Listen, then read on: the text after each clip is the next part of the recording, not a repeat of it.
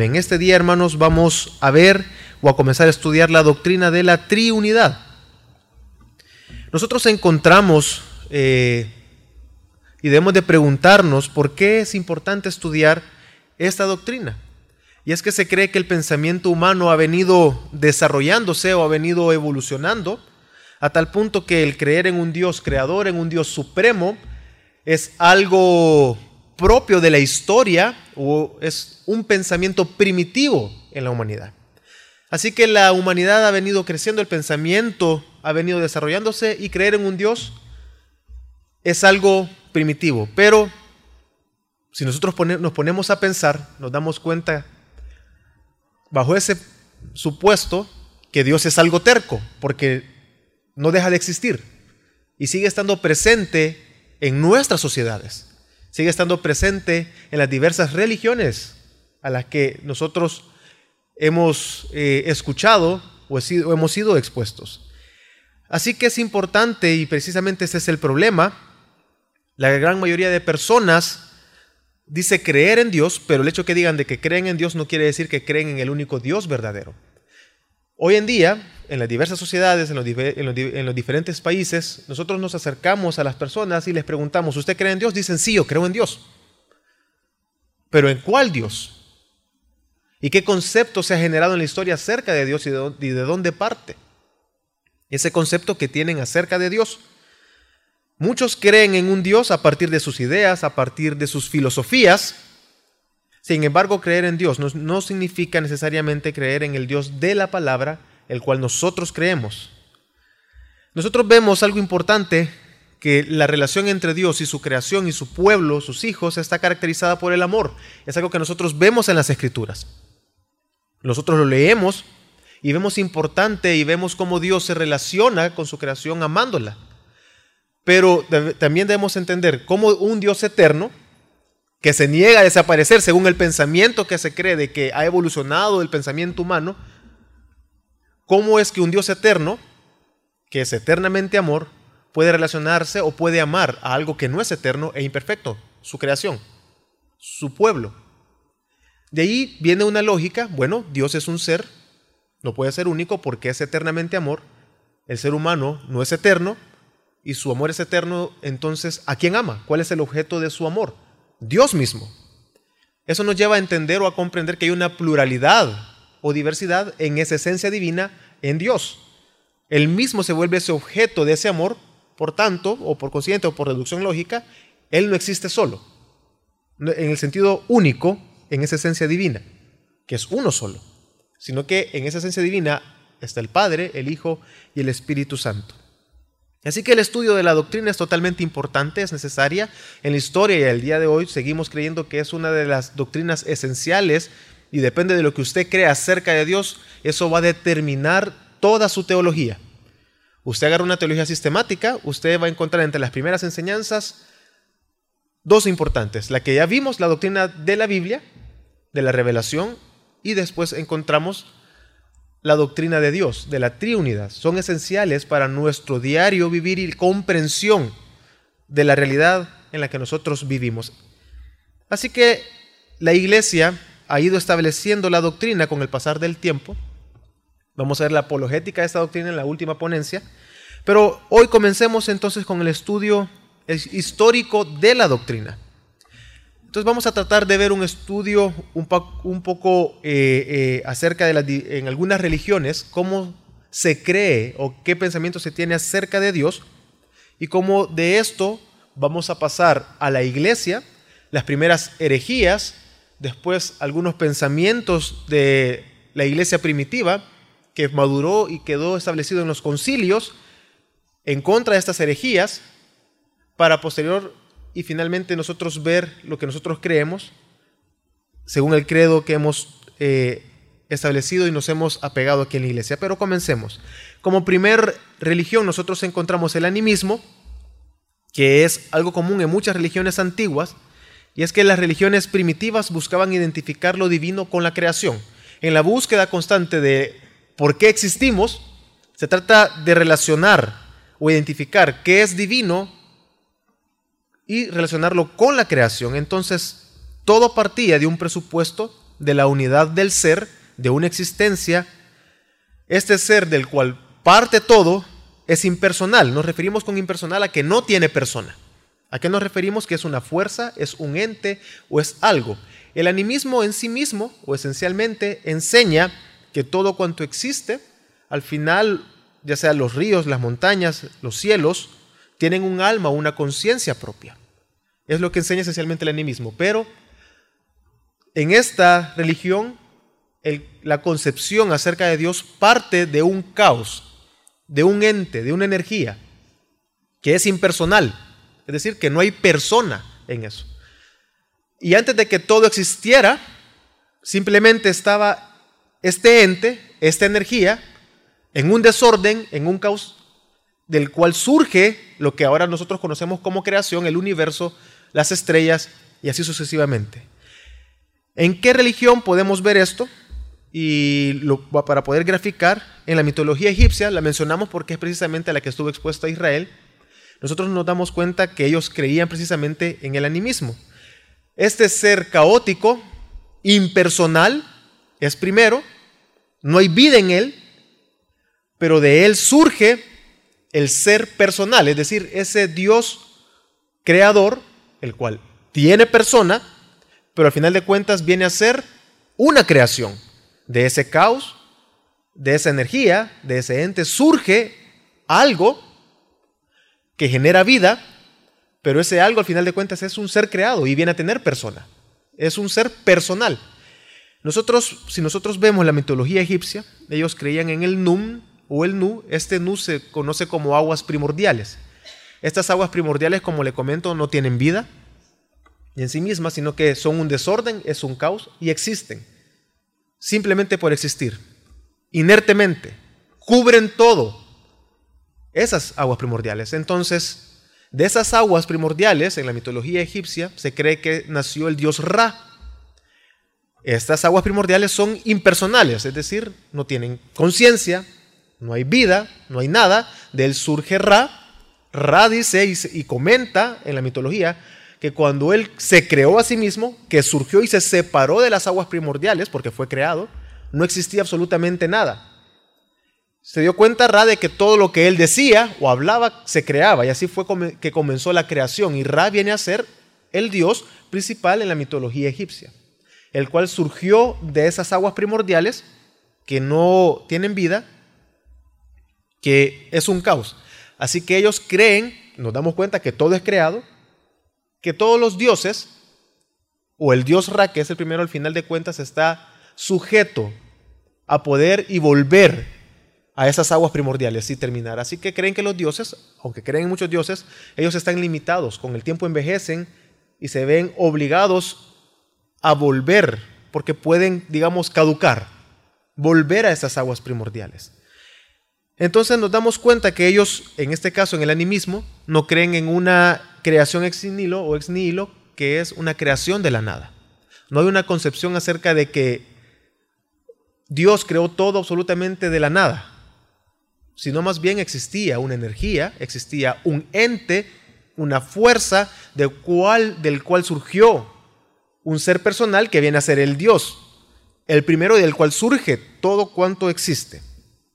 Y realmente nos damos cuenta que es difícil tal vez imaginar para nosotros un ente impersonal, un desorden, un caos que existe por sí solo, porque nosotros estamos sujetos a lo que nosotros vemos, a la materia, a la creación.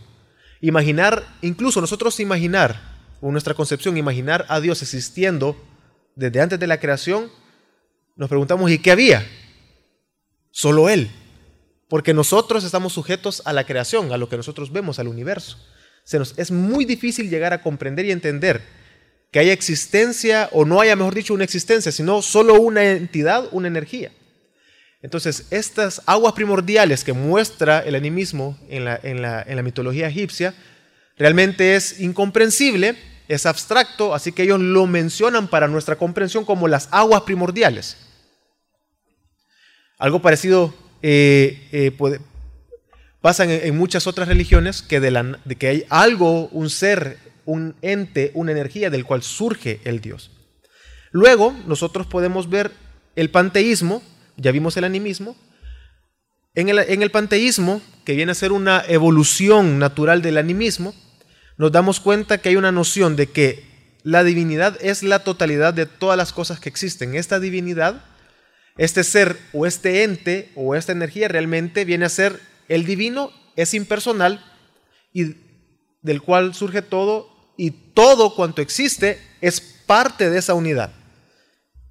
Es muy diferente al animismo. En este caso, el panteísmo enseña que todo es parte de esa divinidad. Incluso el hombre viene a ser divino. Y todo lo que existe viene a ser parte de ese Dios. Entonces todo forma parte de la divinidad, es el ser supremo, es impersonal, aunque pueden existir divinidades menores que son personales, también el hombre es divinizado, pero entre todo esto al final vienen a mostrar que ese ser impersonal, ese, esa fuerza o ente energía, viene a ser realmente, en el panteísmo, viene a ser ese ser divino. Y todo está contenido en ese ser divino y es una unidad. De entre los, entre los tal vez más conocidos en el panteísmo, nosotros encontramos el hinduismo. El hinduismo lo que busca es superar la ilusión de que hay una distinción entre las cosas creadas en el universo y lograr la unidad absoluta con la divinidad. Ellos creen y, enseñan, como todo es Dios, el hombre también es Dios, al final es un ser divino, lo que trata de centrarse, todo forma parte de esa unidad, todo forma parte de ese Dios, de ese ente divino, lo que ellos buscan es en esta vida llegar a aún a elevar el conocimiento de la mente hasta el punto de ver y entender y vencer, digamos, la ilusión de que en ese universo hay distinciones entre las cosas, sino que a entender de que todo forma parte de esa unidad y lograr una unidad absoluta y plena con esa divinidad. Entonces tratan de romper esa ilusión y creen de que todo es divino, es lo que cree el panteísmo. Entonces, a la par del panteísmo, pasamos a la siguiente, nosotros encontramos el politeísmo. No es raro encontrarlos juntos, muy similares, pero a diferencia, en este caso se cree, en el politeísmo, se cree que hay muchos dioses, que hay diversidad de dioses, a diferencia del, del panteísmo. Por ejemplo, en el mormonismo, se cree que hay muchos dioses. Creen que el Dios de nuestra tierra tiene un Dios Padre que es Dios en otro planeta. Ellos creen que Dios, en este caso hay muchos dioses, pero el Dios de este mundo o de, de este planeta, que es Jesús, tiene un Padre que es Dios en otro planeta. No creen en un Dios omnipotente, omnisciente, sino que ellos creen que era una persona y esa persona vivió de tal manera o de manera extraordinaria que al morir se convierte en una divinidad. Entonces, y así sucesivamente, todos en algún momento, depende de su vida, podrían llegar a ser Dios en un planeta, bajo esa misma lógica.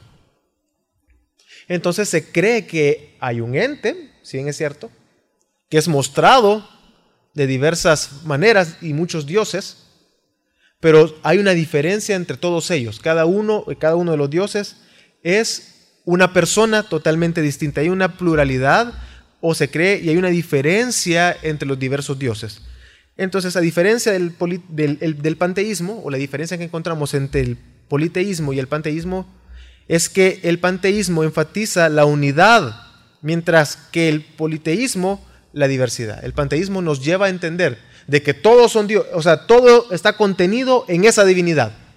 Ese ente es Dios. Entonces todo pertenece a ese ente y está contenido en ese ente. El politeísmo, por el contrario, enseña diversidad. Hay muchos dioses. Nosotros encontramos en el hinduismo muchos dioses, ciertamente, pero al final de cuentas son manifestaciones personales de ese mismo y único ser o ente que es impersonal, del cual es una manifestación los diversos dioses, pero todos forman parte de esa divinidad. El siguiente concepto que nosotros encontramos en las diferentes religiones es el naturalismo filosófico. ¿Qué ¿Qué nos enseña el naturalismo filosófico? Este niega la existencia de Dios. Parte de algo similar a lo que el panteísmo muestra, de que hay un ente, una energía, pero en este caso no es divino, no es Dios. Por alguna razón, por el azar o por leyes, se cree de que todo lo que existe dio origen, pero no se sabe cuál es el origen. El naturalismo enseña que después de la, realidad última, al igual que vemos en el animismo o en el panteísmo, la realidad última es, ese, es, es lo que nosotros vemos como creación. Si la creación dejase de existir, en el, en el animismo filosófico, en el, perdón, en el naturalismo filosófico, si lo que existe, el universo dejara de existir, no pasaría nada, termina todo. Porque no hay nada más allá de eso. Ese ente o esa fuerza o energía simplemente dio lugar a la creación, a lo que existe, por una mera casualidad, por el azar. Algo parecido a lo que eh, podemos ver tal vez en algunas eh, teologías científicas, eh, perdón, en, algunas posturas científicas que muestran de que todo no, es posible la creación de la nada. Había algo ahí que simplemente dio lugar por medio del azar a lo que todo, a todo lo que existe, todo lo que nosotros conocemos. Entonces, nos damos cuenta que el universo existe sin un propósito, sin un plan. Todo sucede por casualidad, o leyes determinadas por la estructura misma de esa energía que existe. Eso mismo dio lugar a todo cuanto existe. Aquí no, aquí no hay un tal Dios, aquí no existe Dios. A diferencia del panteísmo, a diferencia del animismo, que el animismo enseña de que de esa energía o ente surgió el Dios, es creado Dios entonces. El panteísmo muestra que ese ente, esa energía, es divina, es impersonal y surge dioses que son personales, pero al final pertenecen a esa energía o ente impersonal que es divina. El politeísmo muestra eso mismo, pero surgen diversos dioses.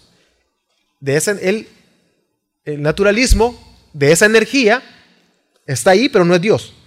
Y dio por el azar la existencia de todo cuanto existe. Y está y todo lo que somos es simplemente por el azar. Sin embargo, en este caso nadie puede decir que las leyes que dieron lugar a todo cuanto existe en cuanto al naturalismo, esas leyes que fueron o que surgieron y dieron lugar a todo lo que existen, no se puede garantizar que mañana no vayan a cambiar, ya que las partículas que dieron origen a todo esto actúan al azar. Así que al final de cuentas todo en algún momento puede llegar y puede dejar de existir. Eso es lo que no podemos ver o nos muestra el naturalismo filosófico. El siguiente que nosotros vemos creencia en las religiones acerca de Dios es el monoteísmo no trinitario. Entre las, entre las eh, religiones que enseñan esto están los testigos de Jehová y el Islam. En el caso del Islam, ellos enseñan en un solo Dios, eh, está el monoteísmo, existe un solo Dios, pero no en tres personas. Creen que Alá es Dios Jesús es un simple profeta que simplemente existió, pero no hay nada digno de alabar fuera de Alá. Solo Alá puede ser adorado y es digno de adoración, de alabanza. Ellos no creen que hayan personas en la Trinidad. Los testigos de Jehová de igual manera enseñan que Jesús podría ser pues un ángel, pero es una creación y que el Espíritu Santo es una energía, es una fuerza que Dios utilizó para crear las cosas. Así que el único Dios para los hijos de Jehová es Dios Padre. Entonces, aunque sea un ser personal, infinito y distinto de la creación, y que es unidad sin distinción, lleva a entender a Dios como un ser que depende de la creación para realizarse, porque no podría experimentar diversidad y amor por cuanto es un único Dios, por deducción lógica, como creen en un solo Dios, lo llevan a, concebirlo como dependiente de su misma creación porque se relaciona con esa creación. Entonces encontramos el monoteísmo, pero que no es trinitario en muchas religiones. Las más grandes, testigos de Jehová, el Islam, que solo creen en un solo Dios, en el cual no existe pluralidad de personas o diversidad de personas en, esa, en ese ente o en ese ser o en esa divinidad. Entonces, A grandes rasgos podemos ver estos cuatro eh, creencias en cuanto a Dios. Primero, una vez más recapitulando, encontramos el animismo que enseña que de ese ente, ser, surge, que es impersonal, surge Dios personal. El siguiente que vimos es el panteísmo, el que dice que ese ente, esa energía, ese caos, es impersonal, pero es divino. Y todo pertenece a ese ser. Al final, todo es Dios. El politeísmo de ese ente surgen muchos dioses. El naturalismo menciona que ese ente, esa energía, dio origen a todo lo creado, pero al azar. No hay Dios. Y el monoteísmo cree que hay un Dios, pero no trinitario, es decir, no existe un Dios en tres personas. Al siguiente punto que pasamos entonces es la Trinidad en la historia de la iglesia. Vemos estas posturas, las religiones, las eh, creencias acerca de Dios en las diversas religiones o las cuatro cinco posturas más fuertes. Pasamos ahora entonces a la Trinidad en la historia de la iglesia. Entonces la pregunta que surge es, ¿cuál es la naturaleza de la realidad final o última? ¿Hay unidad en ese Dios o hay diversidad en ese Dios? La cuestión entonces aquí de uno o tres o múltiplo es esencial para nosotros entender la doctrina o la misma existencia del universo y cómo el hombre se relaciona con Dios. Es importante nosotros ver cómo la historia, la iglesia, perdón, en la historia ha ido desarrollando el pensamiento acerca de Dios, de la doctrina de Dios. El primero que nosotros encontramos, vamos a ver primero algunas de las herejías que se generaron acerca de Dios. Veremos estas herejías, algunos postulados de manera concisas, para luego nosotros ver cómo la iglesia dio respuesta a estas herejías. En primer lugar, en los primeros dos siglos encontramos el sabelianismo. ¿Qué creía el sabelianismo? El nombre del sabelianismo viene de Sabelio, quien fue sacerdote en el siglo II en la iglesia, enseñaba en contra del trinitarismo, se cree, él creía o se cree que existe un solo Dios que se manifestó en tres modos. Un solo Dios manifestado en Padre, Hijo y Espíritu Santo. Pero ese Dios es un Dios en una persona, que se mostró Padre, se mostró Hijo, se mostró Espíritu Santo. Aquí es importante recalcar, hermanos, que estas herejías surgieron de la iglesia es decir, de personas que habían estudiado, eran sacerdotes, se encontraban dentro de la iglesia, entendían la palabra de Dios, habían sido enseñados e instruidos en la palabra, en lo que los apóstoles habían enseñado, pero ellos en una mala interpretación, en una mala comprensión de la doctrina, los llevó a caer en herejías. En este caso, Sabelio, quien era sacerdote, enseñaba que Dios se manifestó en modos distintos, Padre, Hijo y Espíritu Santo. El modalismo, que fue la continuación de la enseñanza de, Sabelio, fue el precursor más grande fue Pablo de Samosata, sostenía que Dios se presentó de tres maneras, pero no existen tres personas. Así, Dios en el Antiguo Testamento se mostró como Padre, pero era una sola persona. En el Nuevo Testamento se mostró como Jesús y hoy como Espíritu Santo. Son modos distintos, una sola persona que se mostró como Padre, se mostró como Hijo, como Espíritu Santo. Tres modos distintos en diferentes épocas, pero un solo Dios, una sola persona. Es lo que creía. Es una herejía. Otra que vemos que es el subordinacionismo. Este punto de la subordinación eh, dentro de Dios, aún en nuestras iglesias hoy en día, en nuestro país, si usted le pregunta a alguien, y usted se le acerca a alguien y le dice, ¿qué crees tú acerca de Dios en la iglesia cristiana? Muchos contestan precisamente subordinación. ¿Qué es esta herejía? Es una noción de que en la esencia de Dios existen tres personas, o sea, en Dios existen tres personas, pero las tres personas están subordinadas unas a otras. El Hijo está subordinado al Padre y el Espíritu Santo está subordinado al Hijo y al Padre. Y eso es algo que hasta el día de hoy dentro de las iglesias se cree. Por lo menos yo crecí creyendo esto, que el hijo estaba eh, sujeto al padre, era inferior el hijo al padre y el Espíritu Santo era inferior al hijo y al padre. Había una subordinación. Es muy distinto en cuanto a funciones, que el Padre, Hijo y el Espíritu Santo, cada quien tiene una función distinta, pero son el mismo Dios porque participan de la misma esencia. No hay jerarquía en él. pero el subordinacionismo enseñaba una jerarquía en Dios. Otra herejía que salió o surgió dentro de los primeros dos siglos es el arrianismo en cuanto a Dios. El arrianismo enseñaba, eh, bueno, el nombre viene de Arrio, quien fue sacerdote en Alejandría en el siglo, a mediados del siglo II hasta mediados del siglo III. Creía que Jesús era una creación. Jesús no era Dios, sino una creación. Cristo fue el primer ser creado y creó las demás cosas. Además negó la divinidad del Espíritu Santo. Esta enseñanza de Arrio ahora es la enseñanza de los testigos de Jehová. Ha evolucionado a la enseñanza o la base de lo que enseñan los testigos de Jehová. Es decir, muestran de que Jesús era una creación, lo apartan de Cristo. Cristo es el primer ser creado por medio del cual se crearon las cosas Después este Cristo moró por alguna razón en Jesús. Y así vemos esa herejía negando también la divinidad del Espíritu Santo. Los testigos de Jehová enseñan que Jesús es un ángel, una creación, y el Espíritu Santo es una energía, un ente. Entonces el arianismo enseñaba que solo había un Dios, una persona. Después, otra herejía que surgió, pero ya aproximadamente en la época de la Reforma, es el socinianismo, que viene su nombre de Fausto Socino, quien se convirtió en líder de un movimiento antitrinitario. El socinianismo negaba la divinidad de Jesús, asegurando que solo era un hombre, que en la resurrección se hizo divino. Negaron además que el Espíritu Santo fuese una persona, diciendo que era una fuerza.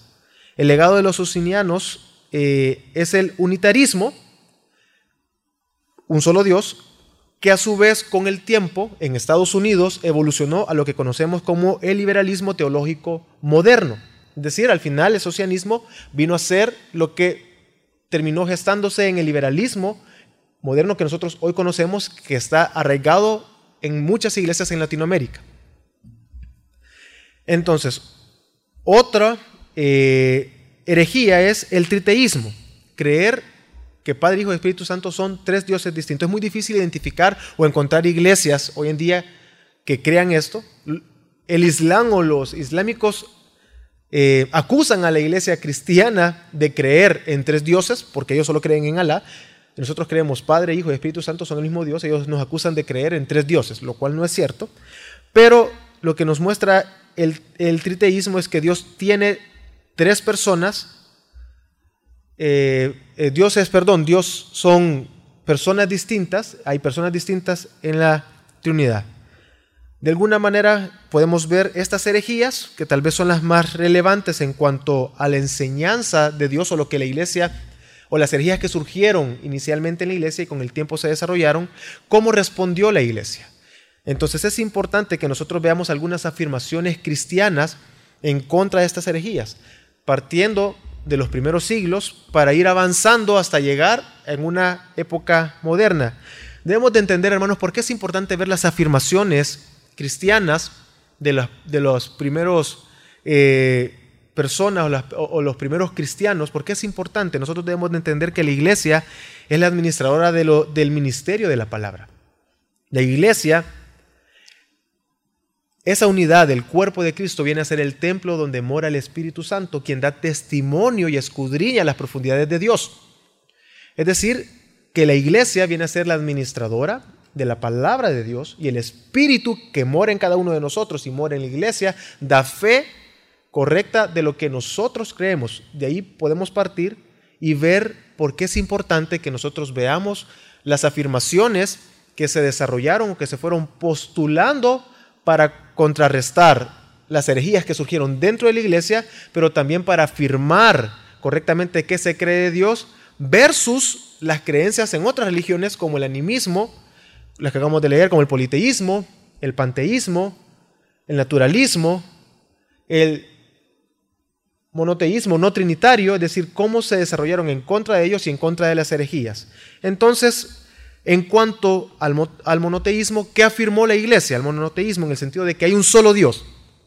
Y hay un único Dios. Ciertamente creemos de que hay un solo Dios. Como la iglesia, como el pensamiento de la iglesia. Vamos a ver, vamos a tratar de mostrar. Y se ha puesto de manera textual cómo el pensamiento y cómo estas, estas personas, como Clemente, Ignacio, estas personas de la iglesia primitiva, afirmaron y, eh, mencionaron de que había un solo Dios. En este caso, el primero que vemos es Clemente de Roma, que dijo, ¿qué creéis, queridos? ¿Moisés no preveía que esto sucedería? Claro que sí. Él sí procedió para que no hubiese en Israel desorden y para que se glorificara el nombre del Dios único y verdadero, un solo Dios. A él gloria por los siglos de los siglos. Después podemos ver a Ignacio de Antioquía, estamos hablando de los primeros dos siglos, a fin de que los incrédulos quedaran plenamente convencidos de que existe un solo Dios, que se manifestó a través de Jesucristo su Hijo, que es su verbo salido del silencio. Después encontramos a Justino de Roma, quien afirmó, no habrá ni hubo otro Dios desde la eternidad más allá del que creó y ordenó el universo también no depositamos nuestra confianza en ningún otro, dado que no existe, no existe otro Dios. Los, pensadores o los, o los primeros representantes o aquellos que estaban dentro de la iglesia primitiva afirmaban y creían, según los apóstoles habían enseñado, de que solo existía un solo Dios.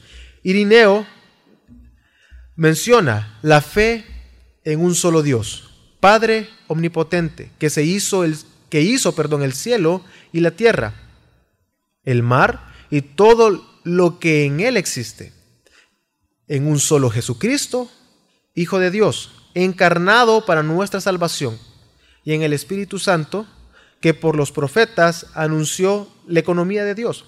Nada hay arriba ni después de él.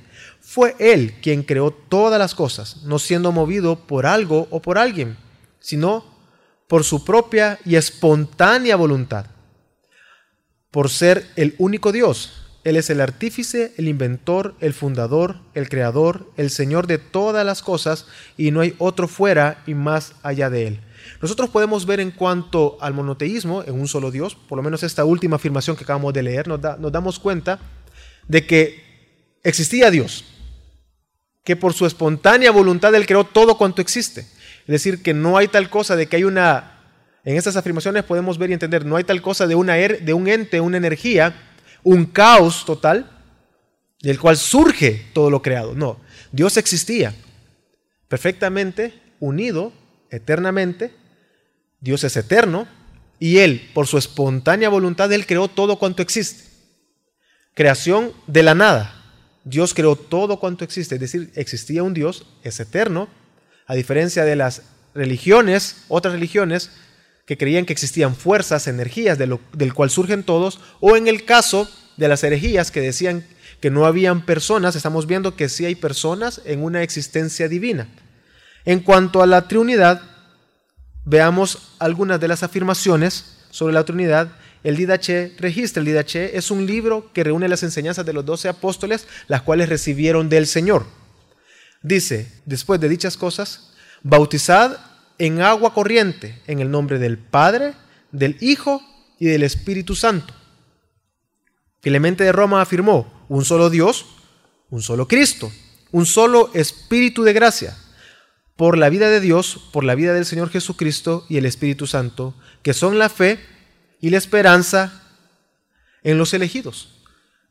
Después Ignacio de Antioquía afirma, porque sois las piedras del templo del Padre, elevado para la construcción de Dios Padre, llevadas hasta lo alto por la palanca de Jesucristo, que es la cruz, usando la cuerda que es el Espíritu Santo. Nosotros vemos hasta este momento cómo la iglesia, ante las herejías, sí sostenía que habían tres personas en Dios, en una esencia divina. Vamos a seguir desarrollando también esto en las próximas eh, ponencias de las próximas eh, dos semanas. Pero nosotros podemos ver, por lo menos hasta ahorita, que está mostrando a un solo Dios que existe y en ese Dios hay pluralidad. A diferencia del arianismo, a diferencia de otras herejías que sostenían que solo existía un solo Dios y no es posible que existen tres personas. Y si nos damos cuenta, ¿De dónde surgieron las herejías dentro de la iglesia? Precisamente por la no comprensión de las personas en la divinidad. Por no entender la persona era imposible para ellos entender el tema de las personas en la divinidad, también era muy difícil llegar a entender cómo Dios se encarnó. Cómo Dios, quien es eterno, pudo tomar forma de hombre. La respuesta está precisamente en entender que en Dios hay tres personas y quien se encarnó es la segunda persona de esa triunidad. Si seguimos el pensamiento de Sabelio, que mostraba un Dios que se mostró Padre en un momento, Hijo en un momento, Espíritu Santo, seguido por el modalismo, podríamos llegar a pensar, si no hay una pluralidad, entonces, mientras estaba aquí en la tierra, ¿quién estaba en el trono? ¿Quién regía, gobernaba? Entonces, o probablemente era una, podríamos llegar a concluir, entonces era algo ilusorio que estuviese acá. No se limitó, entonces entramos en confusiones y a una mala interpretación de la doctrina de la encarnación de la segunda persona, de, la cristología. Entonces es importante que nosotros veamos y entendamos de que Dios existe en tres personas y estamos viendo cómo la historia, cómo la iglesia primitiva afirmaba y siguió las enseñanzas de los apóstoles de que en Dios, en la, persona, eh, en, en la divinidad existían tres personas, Padre, Hijo y Espíritu Santo. Policarpo en su última oración, antes de su martirio, Señor Dios Todopoderoso, Padre de tu Hijo amado y bendito, Jesucristo, por el cual recibimos el conocimiento de tu nombre. Y él termina su oración antes de su martirio, dirigiendo sus palabras siempre al Padre.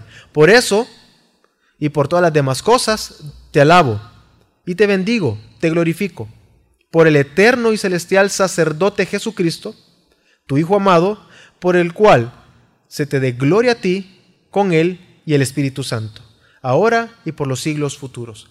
Esta oración era antes de su martirio.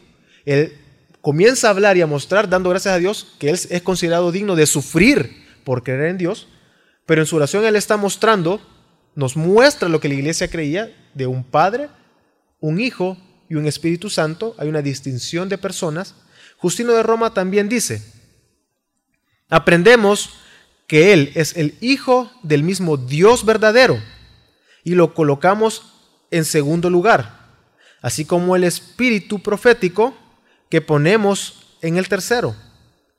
Hablando de bautizar, pues hablando de, bautizar, dice, pues entonces toman, eh, toman en el agua el baño en el nombre de Dios, Padre soberano del universo y de nuestro Salvador Jesucristo y el Espíritu Santo. Él está diciendo y afirmando lo que dice la palabra de Dios, bautizándolos en el nombre del Padre, del Hijo, del Espíritu Santo. La iglesia, una vez más, vemos una afirmación de la existencia de tres personas o de la triunidad, que son tres. Ya vimos primero el monoteísmo, es decir, solo existe un Dios, no hay muchos dioses, es uno solo, pero ese Dios existe en tres personas, afirmaciones de, de tres personas, y esta parte la terminamos con Atenágoras de Atenas, que dice, ¿cómo nos admiraría a alguien de oír llamar ateos a los que admiten un Dios Padre, un Dios Hijo y el Espíritu Santo, enseñando que su poder es único y que su distinción es solo distinción de órdenes? ¿Cómo no nos vamos a admirar, dice, de personas que dicen que solo existe un Dios? ¿Cómo, nos vamos, cómo no nos vamos a admirar de personas que llaman ateos a aquellos que creen en tres personas en Dios, es lo que está diciendo. Así que vemos que desde el principio esto era una enseñanza que se ha mantenido en la iglesia hasta el día de hoy. Por cuanto Dios es Dios eterno, que existe en Padre, Hijo y Espíritu Santo eternamente. No es una doctrina novedosa creada por el hombre, no, es que Dios se mostró así. Porque vemos en la palabra de Dios. Si bien es cierto, nosotros no encontramos en la palabra de Dios la palabra triunidad como tal, al leer las escrituras nos damos cuenta de que existe Dios Padre, Dios Hijo, Dios Espíritu Santo. Y eso lo podemos ver claramente al leer las escrituras. Entonces la iglesia ante las herejías lo que hizo fue afirmar lo que estaba contenida en las escrituras, las enseñanzas dadas por los apóstoles y desarrollar el pensamiento cristiano. Sobre las tres personas en Dios, es decir, porque una cosa es decir que es Dios, que hay tres, pero pueden ser tres qué? Son personas. En cuanto a las personas, nosotros vemos que Ignacio de Antioquía menciona algo. Correos todos juntos como al único templo de Dios, alrededor del único altar, en, en torno del único Jesucristo, que salió del único Padre y que era único en sí, y para él volvió. Entonces vemos aquí que el énfasis es en lo único de cada persona en Dios, lo que nos lleva a entender también que hay una distinción en un solo y único Dios. Es decir, hay un único Jesucristo, es distinto al Padre. Podemos ver aquí que tanto Padre, Hijo y Espíritu Santo son únicos, distintos uno del otro. No se mezclan, no se representan en modos, o Dios no es que se vaya mostrando de diversas formas, no. Tanto el Padre es único, el Hijo, el Padre es único, el Hijo es único, el Espíritu es único, pero vemos que son en un solo Dios. También la oración de Policarpo eh, menciona, y lo, la acabamos de leer, la última parte, menciona de que por eso y por todas las demás cosas te alabo y te bendigo, te glorifico por el eterno y celestial sacerdote Jesucristo, tu Hijo amado, por el cual se te dé gloria a ti, con Él y el Espíritu, ahora y por los siglos futuros. Nosotros nos damos cuenta entonces que sí, la iglesia confesaba desde un principio que había tres personas en ese Dios, en ese único ser existente. La carne de Bernabé, que no es canónica, pero que es importante que nosotros veamos lo que afirmaban, dice, aún así, mis hermanos, si el Señor Jesús soportó sufrir por nosotros, aunque fuera el Señor del mundo entero, a quien Dios dijo desde la creación del mundo, hagamos al hombre a nuestra imagen y semejanza, ¿cómo, cómo puede él soportar sufrir por la mano de los hombres. Estamos viendo la afirmación que nosotros encontramos. Estamos poniendo de manera textual las afirmaciones. Él está mostrando aquí, esta carta está mostrando, hagamos al hombre a nuestra imagen y semejanza. Vemos y podemos llegar a entender, según esta afirmación, lo que por una simple lectura, que hay una pluralidad, una plática en Dios. Justino de Roma enseña Hablando de la revelación de Moisés, hagamos al hombre a nuestra imagen y así como citaré ahora otras palabras del mismo Moisés, a través de ellas, sin ninguna discusión posible, tenemos que reconocer que Dios conversó con alguien que era numéricamente distinto y igualmente racional. El punto aquí que él está aclarando es que hay conciencia, digamos, podríamos decir. Es racional. Pero, para no caer en confusión en este punto, para leer solo como tal como está, está mostrando de que hay un solo Dios, tres personas que conversaron entre ellos y dijeron, hagamos el hombre, al hombre a nuestra imagen, hagámoslo a nuestra semejanza, y Dios creó al hombre, a su imagen y a su, a su semejanza.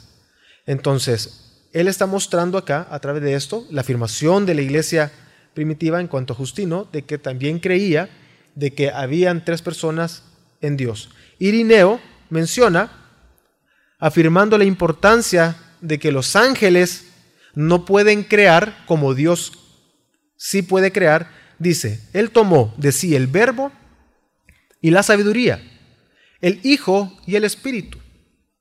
Es por medio de ellos y en ellos que hizo todas las cosas soberanamente y con toda libertad y es a ellos que se dirige cuando dice, hagamos al hombre a nuestra imagen y a nuestra semejanza. Una vez más, él tomó de sí el verbo, la sabiduría, es decir, el Hijo y el Padre, según la afirmación. El Padre hablando tanto a la sabiduría y al verbo, al Hijo y al Espíritu. Entonces debemos de entender, él concluye, que esa plática era entre ellos diciendo, hagamos al hombre a nuestra imagen y a nuestra semejanza. Entonces el concilio de Roma afirmó, anatemizamos a todos los que siguen el error de Sabelio, decir, demostrar de que había un Dios, una persona manifestada de tres formas distintas, Padre, Hijo y Espíritu Santo, pero es una sola persona. Es decir, anatemizamos a todos aquellos que siguen la enseñanza de Sabelio, los cuales dicen que el Padre y el Hijo son la misma persona. Entonces, vemos cómo desde un principio, en contra de las herejías, en contra de las otras religiones que mostraban muchos dioses, eran politeístas, está mencionando y afirmando de que solo existe un único Dios, que ese Dios es tres personas, pero que participan de una misma esencia.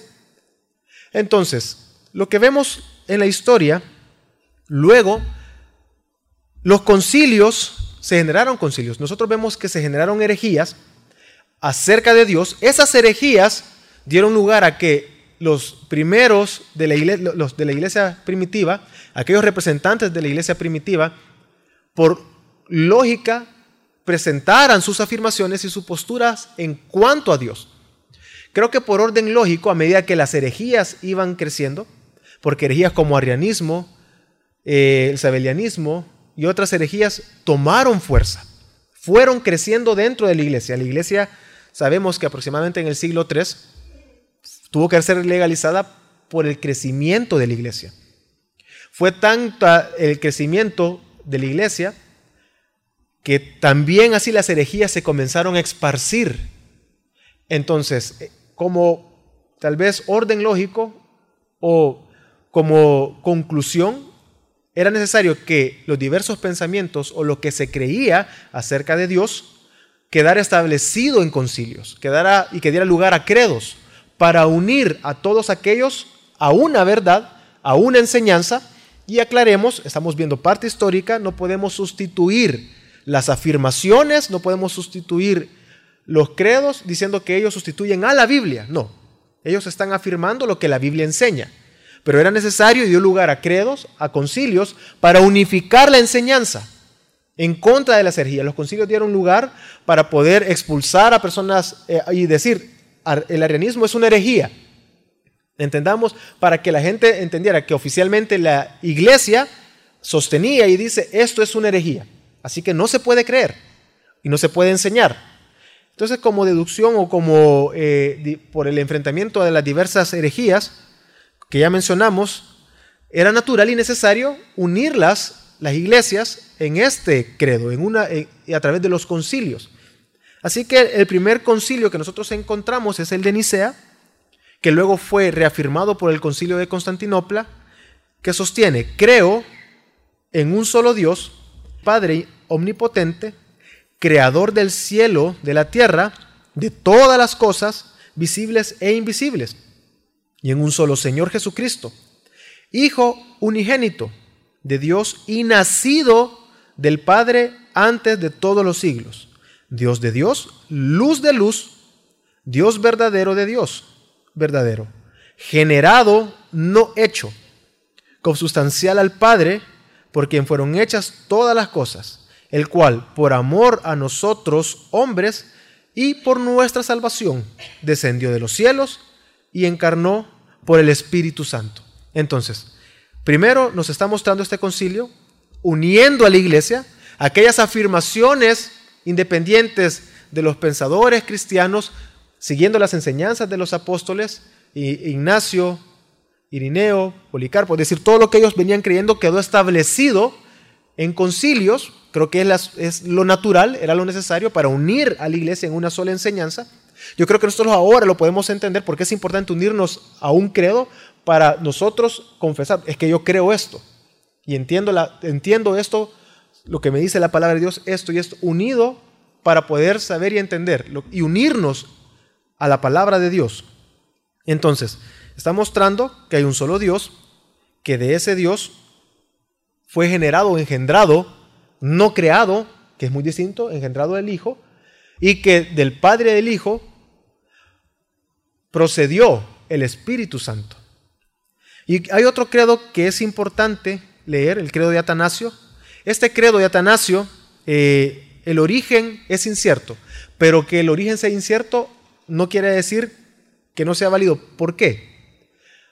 Precisamente se cree que Atanasio, que era de la iglesia, ya lo voy a explicar, era de la iglesia ortodoxa, eh, se popularizó en la iglesia ortodoxa, este credo de Atanasio? Dicen, no puede ser de Atanasio, sino que surgió de eh, Agustín, precisamente porque ah, está escrito en latín, la, que era la lengua de Agustín, y lo que enseña este credo de Atanasio es prácticamente lo que vemos en el credo de Agustín. De ahí viene la duda de que sea de Atanasio, no del contenido, no de lo que dice o afirma. Entonces yo lo animo a que usted, no lo, es una porción larga que quiero leer, pero lo animo a que usted lo pueda buscar para leerlo completamente. Son 40 puntos aproximadamente, de los cuales solo vamos a leer 11 puntos. Una vez más, hermanos, por lo que voy a leer, quiero aclarar, estamos leyendo eh, la parte histórica de cómo se fue desarrollando el pensamiento eh, acerca y, de la noción y concepción de Dios. Dice el credo de Atanasio, que fue aproximadamente ya en el siglo V, siglo VI. Dice, todo el que quiera salvarse, su intención era soteriológica, todo el que quiera salvarse ante todo debe profesar la fe católica, cristiano, quien no la conserve íntegra e inviolada, sin duda, perecerá eternamente. Y la fe católica consiste en venerar a un solo Dios en la Trinidad y a la Trinidad en la unidad, sin confundir a las personas y sin dividir la sustancia. Es decir, lo que está diciendo, no confundamos al Padre con el Hijo o con el Espíritu Santo, ni tampoco dividamos la sustancia de manera que sean tres dioses, es lo que está diciendo.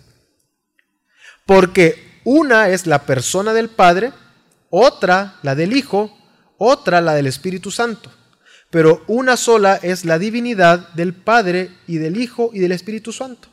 Igual a la gloria, coetáneo a la majestad, cual es el Padre, tal el Hijo, tal también el Espíritu Santo. Increíble es el Padre, increado al Hijo, increado el Espíritu Santo. Inmenso es el Padre, inmenso el Hijo, inmenso el Espíritu Santo, eterno el Padre, eterno el Hijo, eterno el Espíritu Santo. Sin embargo, no son tres eternos, sino un único eterno. Y sigue hasta llegar, desarrolla 40 puntos, pero lo que nos muestra esto es la importancia, vemos la importancia de cómo se había ido madurando el pensamiento acerca de Dios y cómo la iglesia iba afirmando de que Dios era tres personas, una esencia divina, la esencia no se puede dividir, pero no podemos confundir a las personas. Padre, Hijo y Espíritu Santo, distintos, pero ellos participan de la misma esencia, la cual no podemos dividir. A nuestra comprensión es muy difícil porque nosotros somos naturaleza, bueno, nuestra naturaleza sí la compartimos, somos la naturaleza humana, todos somos y pertenecemos, a participamos de la naturaleza humana, pero somos una persona. En nosotros no hay dos personas, no hay tres personas, sino una persona que participamos de esa naturaleza, naturaleza humana. Entonces, luego, precisamente lo que surgió eh, de generar concilios y unificar a la iglesia, la iglesia comenzó, y como bien conocemos la historia, después de que fue legalizada la iglesia, de ser perseguida, la iglesia comenzó a tener a través de los papas, a tener jerarquía. Entonces, con el tiempo, estos credos, después de Constantinopla, vemos que la iglesia estaba fuerte, pero se estaba dividiendo en dos grandes grupos. La iglesia de Occidente y la iglesia de Oriente, que es la ortodoxa, y Occidente es la católica, romana que conocemos, de la cual viene el luteranismo, eh, viene eh, eh, la reforma. Entonces nosotros vemos que la iglesia precisamente comenzó a corromperse, eso mismo llevó también a ellos a dividirlos en sus creencias esencialmente comenzó este cisma, que todos conocemos como el de, el de, cisma de Occidente, comenzó aproximadamente en el siglo IV, siglo V, precisamente casi en las épocas de los concilios, en las creencias, y culminó aproximadamente en el año 1054. Nosotros no tenemos vestigios de la iglesia ortodoxa porque precisamente la iglesia católica quedó en la parte europea, que fue la que conquistó América. Entonces nosotros casi no existen, pero hay bien poco el vestigio de la iglesia ortodoxa. Entonces podemos ver que la iglesia creció, llegó un momento en que se dividió en dos grandes grupos y en cuanto a la doctrina de Dios vemos una eh, diferencia esencial, la cual quiero que veamos. En la iglesia de Oriente, los grandes teólogos de la iglesia, la iglesia ortodoxa, ellos no veían a Dios de una manera, eh, no lo veían tanto como una esencia divina y tres subsistencias, sino que lo veían más bien como una familia, siendo el Padre, solo el Padre, ese principio eh, o fuente creador del cual hay dos salidas, de ese Padre hay dos salidas, el Hijo y el Espíritu. Después Él les imparte de su sustancia, así que el, el Hijo y el Espíritu que salen del Padre vienen a ser eternos. Y, lo, y, lo, y se creía más en una familia que participaban de esa esencia, pero que el, generador, digamos, o el principio o la fuente era el Padre.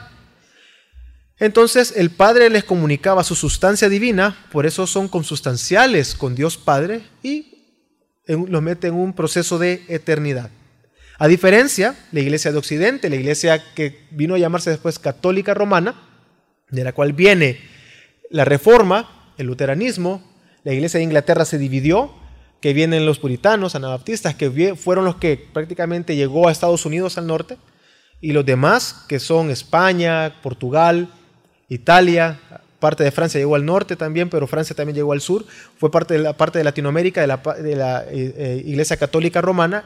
Agustín, quien era el mayor tal vez exponente de ellos, enseñaba que una naturaleza, una naturaleza que subsiste en tres personas, él aceptó sin discusión la verdad que existe un solo Dios, que es triunidad, y que el Padre, el Hijo y el Espíritu Santo son simultáneamente distintos y coesenciales, es decir, son distintos, pero participan de esa misma esencia. Numéricamente uno en cuanto a la sustancia, es decir, es un solo Dios en cuanto a su sustancia. Los tres se apropian de modo distinto de la misma naturaleza. No se puede separar. El Padre sin principio el Hijo por generación eterna del Padre y el Espíritu Santo expirado por el Padre y el Hijo. Sus escritos están repletos de las declaraciones detalladas en cuanto a esto. Y es precisamente dónde viene la diferencia entre ambos. O dónde venía precisamente la iglesia eh, católica occidental. Creían que el Padre, porque el Espíritu Santo era y procedía del Padre y del Hijo, miraban al Padre y al Hijo como generadores y como fuentes y principios. La iglesia ortodoxa no podía ver eso, sino que solo miraba a un padre del cual procedía el Hijo y el, Espíritu, de, de, manera separada. Pero en este caso miraban en la, iglesia occidental, la católica, enseñaba el Padre, del cual eh, engendró al Hijo, y de los dos procede el Espíritu. Ahí hay una diferencia en cuanto a la enseñanza. Algo importante que eh, mencionar en cuanto a eh, lo que enseñaba Agustín esas son las operaciones ad extra y las operaciones ad intra. ¿Por qué es importante? Porque el pensamiento cristiano comenzó a desarrollarse también y desde un principio es cómo el ser humano se relaciona con Dios. Cómo es la relación entre Dios Padre, Dios Hijo Dios Espíritu Santo y cómo es la relación de ese Dios único con su creación.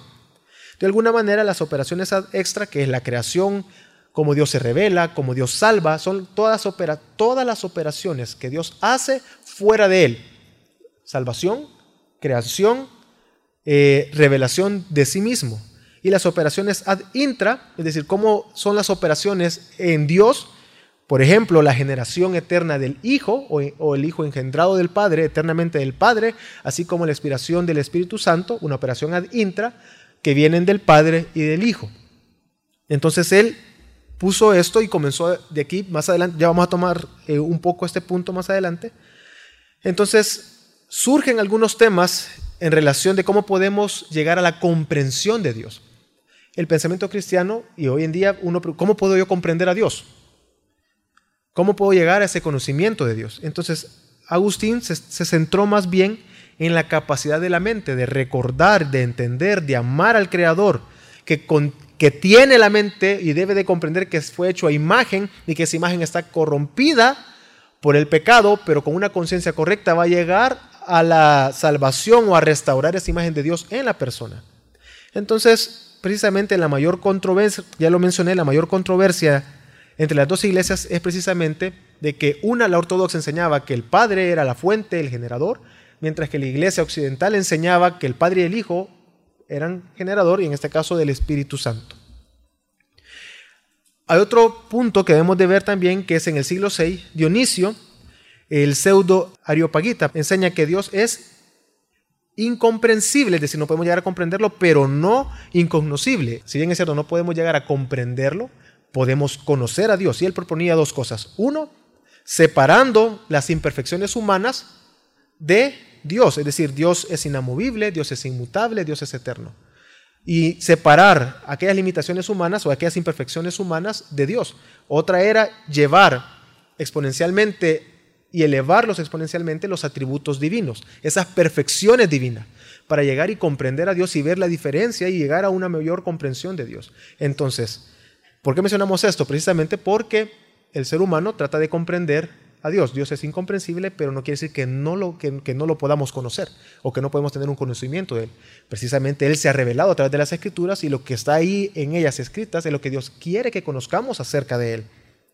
Entonces, seguimos al siglo 7, siglo 8, Juan de Damasco, que era ortodoxo, utilizó un término, eh, que fue el primero en utilizar este término que es pericoresis, que significa vivir en, contener el uno al otro, y cómo más o menos es morar el uno en el otro. ¿Por qué es importante esto? Porque le enseñaba que el Padre vive en el Hijo, el Hijo vive en el Padre, y así sucesivamente.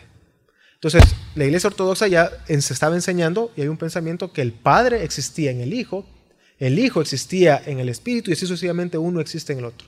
Si esto lleva a la conclusión o lo lleva a la conclusión de que de confundir las personas y separar las esencias o mezclar eh, Padre, Hijo, Espíritu Santo uniéndolos, entonces hay un mal camino ahí. Pero lo que enseñaba es que el Padre existía en el Hijo y así sucesivamente. Luego nosotros vemos y avanzamos al siglo XII. Ahí existe eh, un pensador, un teólogo que se llama Ricardo eh, de San Víctor, quien es escocés. Él aportó, y lo leo, a lo que Agustín inició en cuanto al amor. Eh, Agustín, perdón, comenzó a enseñar en cuanto al amor. Él no dio tanto paso al amor, no, se centró tanto, sino se centró más en lo que ya mencioné, en la mente, en llegar a comprender de que somos creados a imagen y a, a medida que esa conciencia y recordar que somos imagen de Dios, llegamos a restaurar la imagen de Dios en nosotros. Pero mostró, comenzó a enseñar en cuanto al amor. Esa enseñanza fue retomada por Ricardo de San Víctor, quien era escocés. Él exploró el amor humano como un análisis psicológico de las relaciones interpersonales y concluyó que la persona es más humana y más cercana a Dios cuando ama a otra. Para Ricardo, la experiencia humana del amor tiene sus raíces en el, en el misterio de la Trinidad. Él decía, para poder entender, el ser humano fue creado imagen y semejanza de Dios. Así que ese ser humano debe demostrar ese amor, ese amor que es eterno. Él dice, el ser humano creado a imagen de Dios muestra el amor que hay en Dios. Pero, ¿cuál es el objeto del amor de Dios? ¿Cuál es ese objeto? Dios no puede amar eternamente a algo que no es eterno. antes de la creación, ¿a quién amaba? El razonamiento. Eso mismo lo llevó a concluir, bueno, Él existe eternamente, el Hijo engendrado del Padre eternamente, el Espíritu Santo expirado del Padre y del Hijo eternamente, o sea, son eternos. Entonces, y su amor es eterno, ¿cuál era el objeto de ese amor cuando no existían las cosas? El mismo. Eso lo lleva a concluir, entonces hay pluralidad. Padre, Hijo y Espíritu Santo. El Padre, su objeto de amor es el Hijo. Es decir, se ama eternamente y él mismo es ese objeto de ese amor. Entonces eso mismo lo llevó a él a, interpretar y decir, bueno, nosotros somos hechos a imagen y semejanza de Dios, debemos demostrar ese amor y comenzó a desarrollar ese pensamiento para sostener o ver o argumentar también acerca de la Trinidad.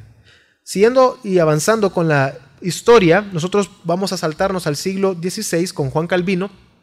Juan Calvino era un defensor inflexible de la doctrina de la Trinidad. Sostuvo la doctrina de la iglesia antigua, se apegó a los concilios que enseñaban que Dios Padre, Dios Hijo, Dios Espíritu Santo son un solo Dios, son coesenciales, sin división y eternamente unidos.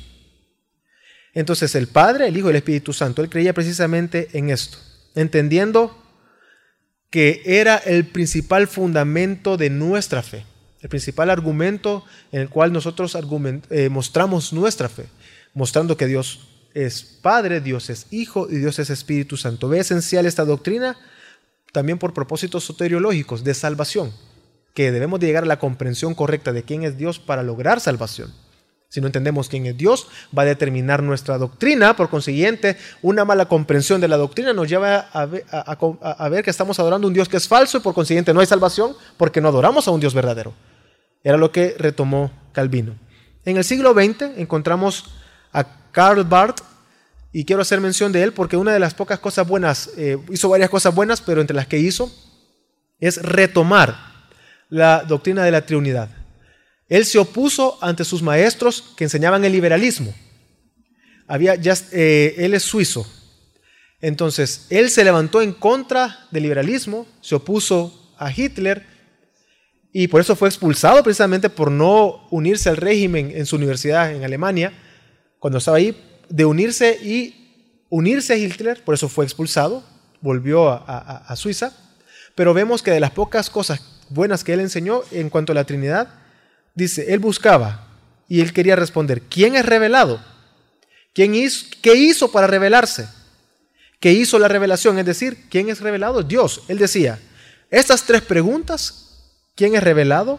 ¿Qué hizo para revelarse? ¿Y qué hizo la revelación? Solo pueden ser contestadas y la única respuesta para las tres preguntas es Dios. Solamente Dios. Dios es el único que se revela a través de su Hijo y nosotros llegamos a esa comprensión, o lo que hace la revelación en nosotros a través del Espíritu Santo, al final es Dios. Así que Dios Padre, Dios Hijo, Dios Espíritu Santo, quien es el único que se revela, y Dios obra a través del Padre, Hijo y el Espíritu Santo. Y quiero hacer una aclaración. Eh, Karl Barth tenía algunas cosas en las cuales nosotros eh, no creemos. Él separó la revelación con la palabra de Dios. Él decía que Dios se revelaba a través del Hijo. Así que podemos y decía, la palabra de Dios, perdón, la palabra de Dios separaba la revelación de la palabra de Dios. La, revelación Dios la hace a través de su Hijo, pero la Biblia, que contiene errores, no puede contener la revelación absoluta de quién es Dios.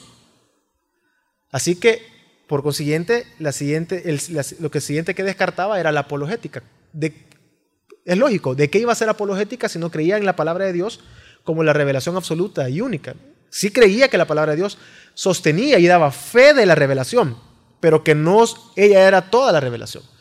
Separaba la revelación porque Dios se podía revelar a través del Hijo, guiándonos por medio del Espíritu Santo, separándolo de la palabra de Dios.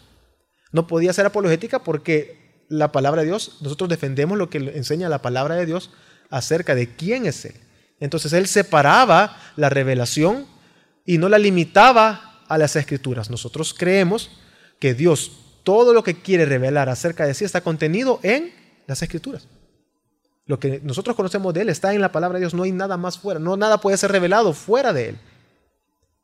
También entendía y comprendía que para llegar a ese conocimiento de Dios era a través del Espíritu, pero tampoco llegó al punto él, en este caso Carl de llegar y decir que habían nuevos, eh, nuevas revelaciones. No, porque Dios estaba, se revelaba en el Hijo, pero lo que daba fe era la palabra.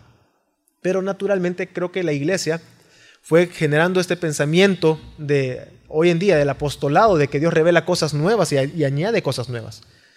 Pero quiero hacer esa aclaración en cuanto a Karl Barth. Hizo algunas aportaciones buenas e importantes eh, eh, ya en el siglo XX al conocimiento, a la doctrina de Dios, pero si leamos, leamos reteniendo lo bueno, desechando lo malo. Pero para poder leer correctamente debemos de tener un conocimiento correcto de la palabra de Dios. Y para poder concluir, entonces quiero que leamos el credo bautista de 1689, el cual hemos adoptado en nuestra iglesia.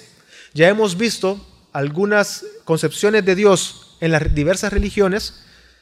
Hemos visto cómo las herejías se formularon acerca de Dios, hablando de un politeísmo de diversos dioses, o bien solo un Dios, una persona, pero hemos visto cómo la iglesia postuló y afirmó desde un principio que Dios es único, pero que esa esencia divina está en tres personas que son distintas, que no se pueden separar, eternamente unidas, no las podemos confundir, pero que son coesenciales.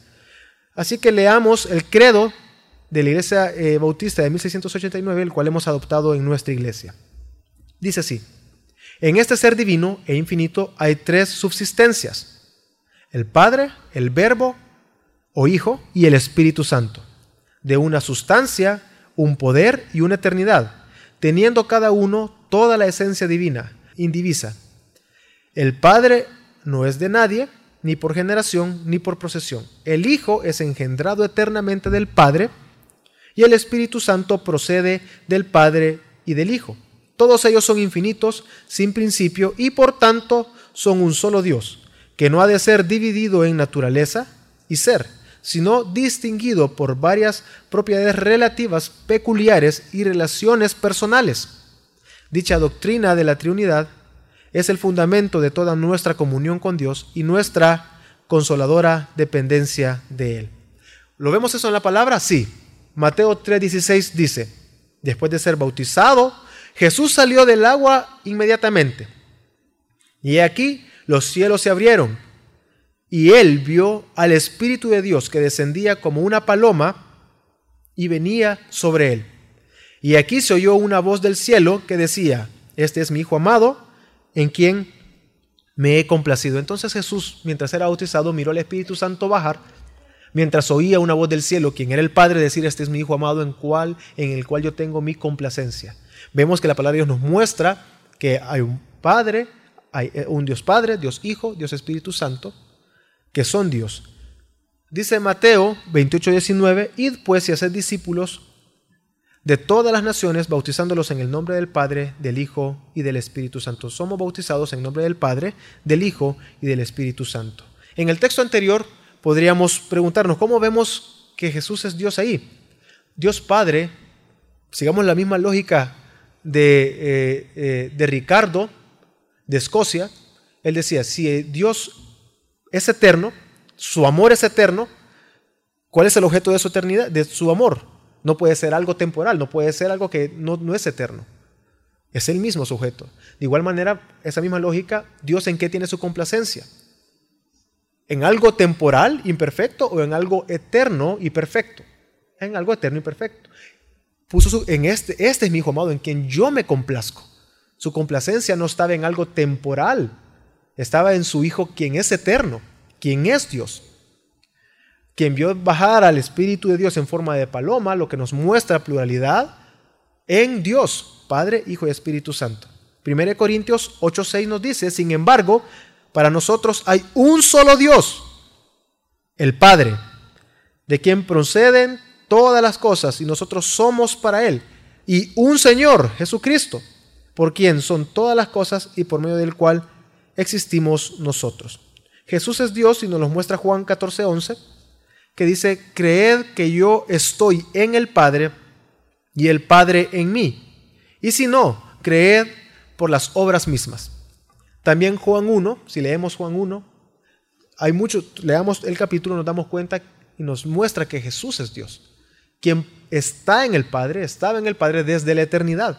Nos muestra que el Hijo es engendrado del Padre, eternamente engendrado y pertenece al Padre. El Espíritu Santo es Dios, quien procede del Padre, el Hijo.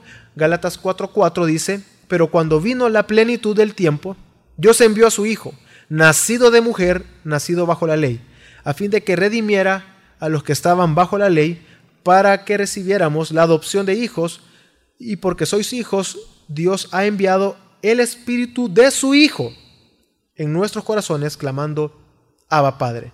Juan 15, 26 nos dice, cuando venga el consolador, a quien yo enviaré del Padre, es decir, el Espíritu de verdad que procede del Padre, Él dará testimonio de mí. Entonces, hermanos, concluyendo, nosotros debemos de ver y entender. Y hemos visto cómo se ha desarrollado el pensamiento cristiano, cómo se ha ido desarrollando, la, eh, o, se ha tenido eh, generando esa concepción y noción de quién es Dios en la historia. Vamos a ver en las próximas semanas qué nos muestra la palabra de Dios en el Antiguo y Nuevo Testamento, para qué creemos nosotros para terminar la última ponencia mostrando una cómo podemos hacer una apologética, cómo podemos hacer apología, perdón, acerca de la doctrina de Dios. Entonces es importante ver y comprender por qué, hemos, por qué estudiamos parte histórica. Es importante que nosotros veamos cómo el pensamiento cristiano se ha desarrollado y una vez más afirmo, ¿quiénes son los administradores del ministerio de Dios, del ministerio de la palabra? Nosotros, la iglesia. En la iglesia, eh, la unidad, la iglesia en sí viene a ser morada de quién? Del Espíritu de Dios, quien da testimonio de que Jesús es Dios. Entonces nos unimos como iglesia y por eso no descartamos, si bien es cierto, no ponemos a los criterios o los pensamientos de las personas por encima de la palabra, pero es importante cómo Dios ha venido levantando a través de la historia a muchos pensadores cristianos que han ido desarrollando el pensamiento cristiano, al cual nosotros no podemos dejar de escuchar, ni estudiar, ni de ver. Nosotros creemos que Dios es uno y que es Padre, es Hijo y Espíritu Santo. Vamos a orar.